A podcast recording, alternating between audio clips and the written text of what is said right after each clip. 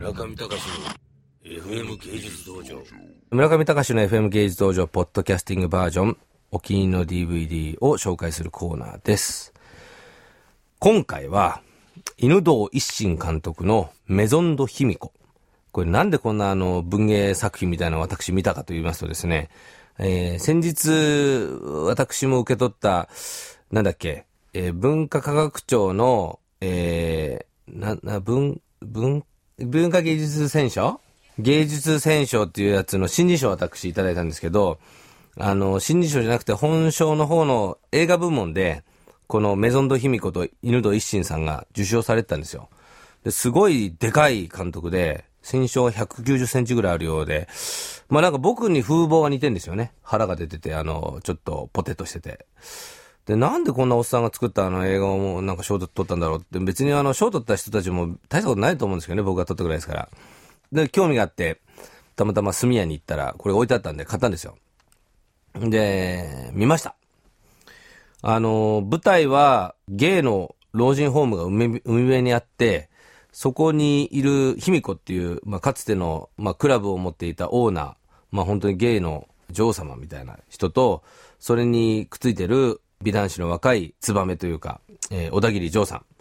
んがあるホテルでですね、その卑弥呼が過去に結婚していた時に、あの、のんけで、のんけの時代に結婚して、できちゃった娘さんを、まあ、その、卑弥呼が末期癌なんで連れてきて、親子の再会を果たしたいと、そのツバメの小田切丈さんの役が画策し、そこで織りなす芸といろんな人の人間模様っていう、えーストーリーなんですけれども、これですね、これ作品として僕ね、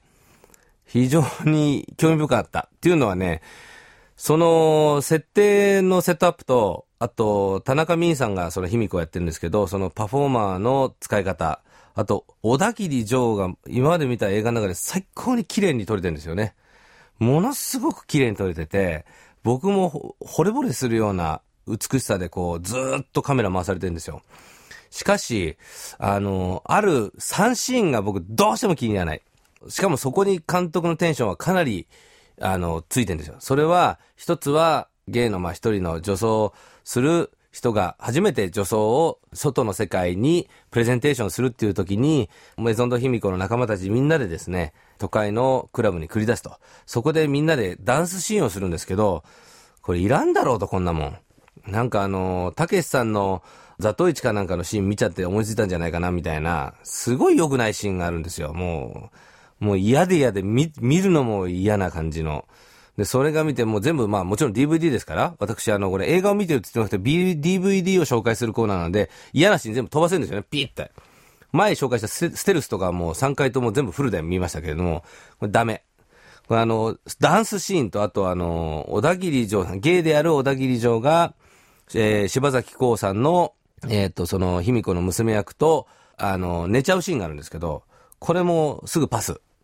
で、その最後に、あの、柴咲コウさんが働いてる中小企業の塗装屋さんの、えー若社長と寝ちゃうシーンも、これパス。これ濡れ場とかですね、なんかそういうダンスシーンとか、映画の定石をやっぱりこれ、ね、日本人の悪いとこですよ、これ。俺は映画を分かってんだとかね、俺はアニメを分かってんだとか、すぐ批評的に展開する。面白くないですよ、やめた方がいい、これ、犬戸先生。ただね、これね、この、な、何が良かったかっていうと、それで、作品は、まあ、そこそこやなと。あの、なんか自分が将来、なんかこう、作るときにいいネタになりました。なんでかっていうと、プロバックマウンテンもそうですけど、今、ゲイがいけてるんだと。要するに人間を描くときに、ゲイっていうスタンディングポジションが、非常にその人間を描き出すときにその揺らぎを表現するのに、装置としてすごくいけてるんだと。っていうことか、ただの。っていう勉強はした、できたんですよ。ただね、ちょっとね、あの、意外だったのが、これメイキングの DVD の監督に私大注目。ちょっと名前忘れました。メイキングはね、日本のあの映画のメイキングの中で、ベスト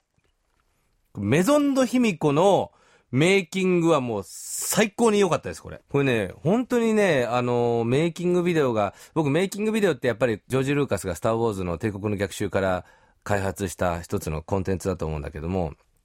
まあ、あの、やっぱりアメリカのそういう特撮系のメイキングを見ちゃうと、どうしてもなんか打足にしか見えないんですよね。この前あの、紹介したタイタニックのメイキングはもうメイキングの中でも最低だったんですけれども、これはですね、そのメイキングを見ると、すべてのシーンがよく見えちゃって、もう一回映画見ようかなと。ただしダンスシーンはパスだと。なんかね、このメイキングの監督になんかお願いしたいなぐらいの、うん、めちゃくちゃちょっと感動しました。あの、ものを作ってる人間たちのピュアな気持ちっていうのをしっかりこうインタビューで救ってたし、まあ、意外とね、ピュアな、もう今、今時メイキングってもう慣れちゃっててみんな、あの、スタッフも、えー、監督さんも、なんかこう、サクサク話してんですけど、これは結構ね、真に迫っていって、多分あのメイキングを作ってる監督さんの視点っていうのが良かったんじゃないかなと。で、もう一つ意外だったのが、細野晴臣さんこれ音楽やってるんですけど、細野さんって映画音楽2本目だったっていうのをびっくりしました、僕。あの、ちょうど銀河鉄道の夜っていう、なんだっけな、あの人。杉木三郎っていう監督が撮った増村博原作の、あ、増村博の、えー、っと、アタゴール伝説みたいな、なんか変なウサギだか、タヌキだか、犬だかわかんないようなキャラが宮沢賢治のストーリーでやるものが、銀河鉄道の夜なんですけれども、その時の音楽を見て、犬堂監督が今回音楽をあの、お願いしたと。で、細野さんにインタビューしていたら、